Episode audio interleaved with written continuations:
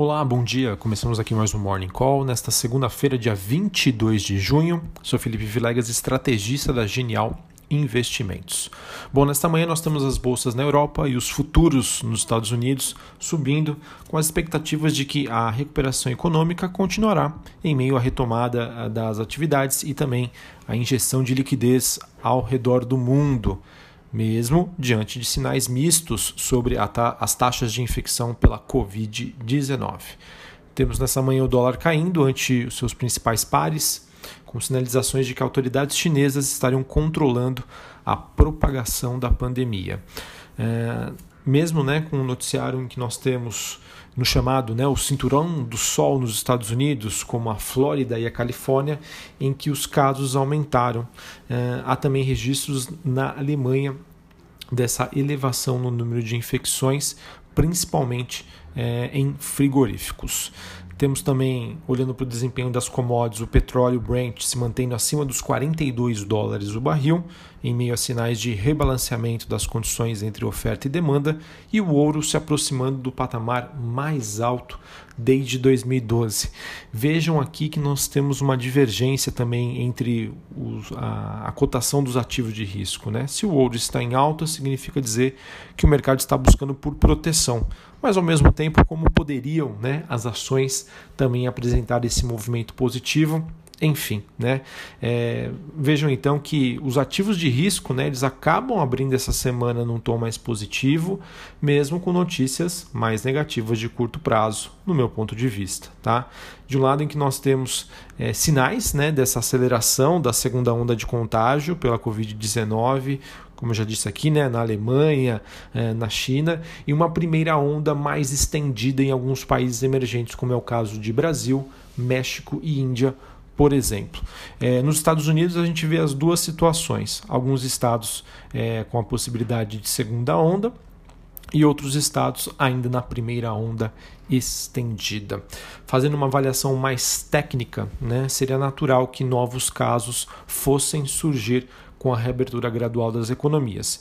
Então, o que o mercado tem levado em consideração é entender se o número de fatalidades permanecerá em tendência de queda e se os sistemas de saúde se manterão firmes, sólidos e capazes de atender aqueles que necessitam de internação. Tá? Então, vejam que, mesmo com um noticiário relativamente ruim né? O mercado tem olhado muito para as questões de mortes e também sobre é, a superlotação dos sistemas de saúde pelo globo. Tá? Eu acho que isso tem sido a principal preocupação do mercado, porque mesmo que mais pessoas se contaminem, é bem verdade que a medicina evoluiu e muito né, de três meses para cá com a adotação de, de protocolos e de medidas para tentar amenizar né, e conseguir controlar a situação da melhor maneira possível, ok?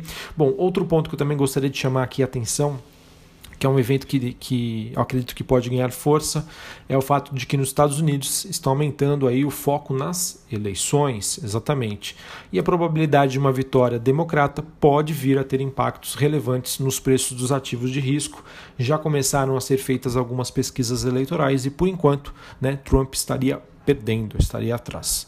É, também queria trazer aqui para vocês a, a, questão da posição técnica do mercado que segue mostrando deterioração. O que eu estou querendo dizer? Estou querendo dizer que o mercado hoje está bem mais alavancado, né? E podemos dizer que o posicionamento em ações já se compara aos mesmos níveis do começo do ano. Tá? Então isso mostra que se porventura né, a gente tiver uma, uma reversão no cenário, algum impacto por uma notícia mais negativa, sim, quem sabe a gente possa ver aí movimentos mais acentuados de queda. Coisas que a princípio né, não trazem motivos, mas é sempre bom nós ficarmos atentos. Sobre a agenda do dia, nos Estados Unidos temos o índice de atividade do Fed de Chicago e vendas de imóveis referentes ao mês de maio às 11 horas da manhã. Aqui no Brasil nós temos dados da balança comercial às 15 horas, 3 horas da tarde, horário de Brasília. Bom, falando de Brasil, os mercados começam a semana de olho nas negociações sobre a extensão do auxílio emergencial, eh, no momento em que crescem as preocupações também sobre a política fiscal brasileira. Pois é. E também repercutindo o aumento das tensões políticas em meio a, a entrevistas e também manifestações para os dois lados manifestações pró-governo e contra o governo.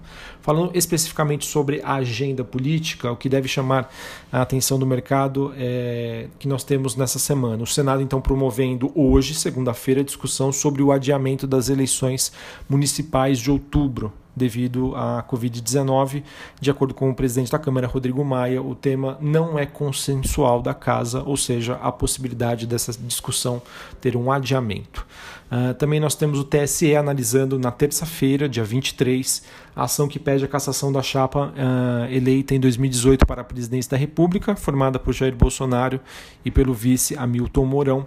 Uh, de acordo com a Arco Advisor, a expectativa é que isso não deva prosseguir. Na quarta-feira, o Senado deve votar o marco regulatório do saneamento. É, Tassos Gereissati, que é o responsável né, por essa MP, ele estaria negociando alguns vetos com o executivo e a aprovação depende então desse entendimento. Entre outros pontos, o projeto ele centraliza a regulação dos serviços de saneamento na esfera federal, atribuindo à Agência Nacional de Águas competência para editar normas para o setor. Uh, hoje, essa regulação é de âmbito municipal, ou seja, com uma negociação a nível federal fica muito mais fácil, traz muito mais flexibilidade e previsibilidade do setor, a expectativa sim de uma aprovação deste projeto.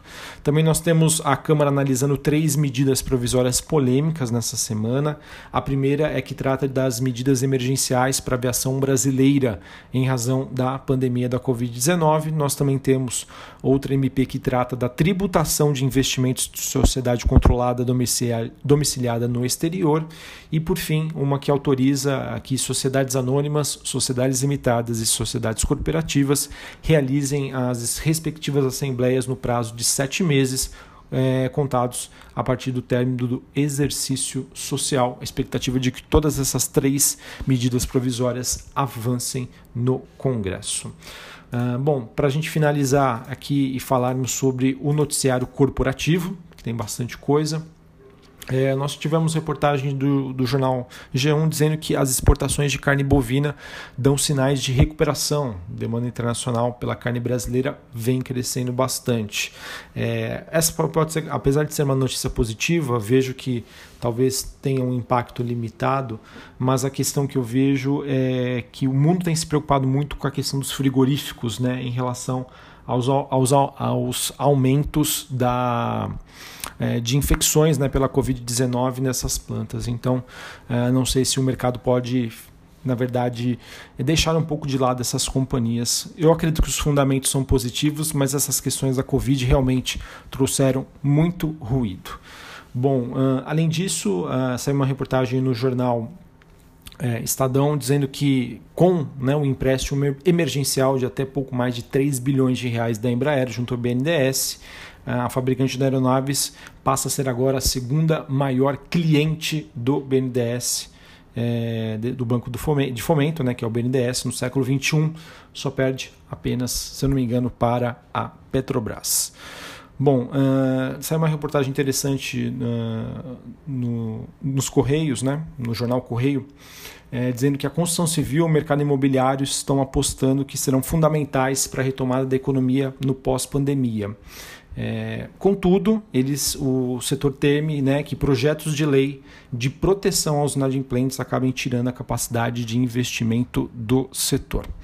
Uh, tivemos também a dados sobre o Ministério da Infraestrutura mostrando que o setor portuário brasileiro se mostrou bastante resiliente aos impactos do novo coronavírus. Em um levantamento que foi feito, é, mostra que a área de cabotagem registrou uma alta de 11,3% de movimentações entre janeiro e abril em comparação com o mesmo período do ano passado e que no Porto de Santos essa movimentação teve um crescimento aí de 12% no período. Então, notícia positiva para o setor. Também vamos ficar de olho.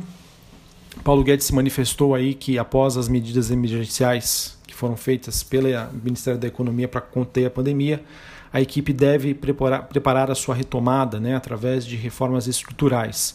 O foco no inicial vai ser, além da desregulamentação, o governo vai centrar né, seus esforços em, nos marcos legais, como saneamento do setor elétrico, ferrovias e também na independência do BC, do Banco Central. Ok? Ah, uma notícia que talvez possa ter, trazer um ruído negativo é, saiu no broadcast de que controladores e a diretoria do Magazine Luiza venderam em maio mais de 120 milhões de reais em ações da companhia. A maior parte dessas vendas foram feitas pela diretoria. Seis dos integrantes têm parte da sua remuneração atrelada a ações, né, ao movimento das ações. Então, pode ser que isso traga algum ruído, né, de que a ação está cara, enfim. Vamos aguardar. Na minha opinião, isso aí não muda os fundamentos da companhia. Beleza? Bom, pessoal, então é isso que a gente tem para essa início de semana, para essa segunda-feira. Vejo que o noticiário segue bastante agitado nada muito específico né, sobre as empresas, mas em linhas gerais a gente, contém, a gente ainda continua vendo é, os mercados animados, né, o mercado comprador pela, pelos excessos de liquidez, mas a gente sabe que diverge bastante é, do noticiário.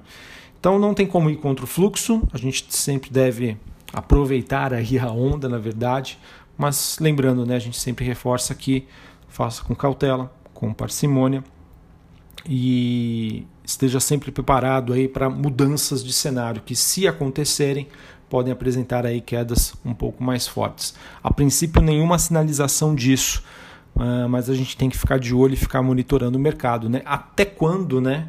É um efeito que foi tem sido bastante comentado. Até quando né, toda essa injeção de liquidez, né, principalmente proposta pelo Fed, Banco Central Americano, acaba é, de alguma maneira criando preços artificiais. O valuation já não vale mais de nada, né, o valor justo, enfim, o que manda agora é liquidez. Então são todas essas questões aí que deixam o investidor e o mercado com a pulguinha atrás da orelha, ao mesmo tempo que ninguém quer ficar de fora. Um abraço, uma ótima semana, bom pregão e até a próxima. Valeu!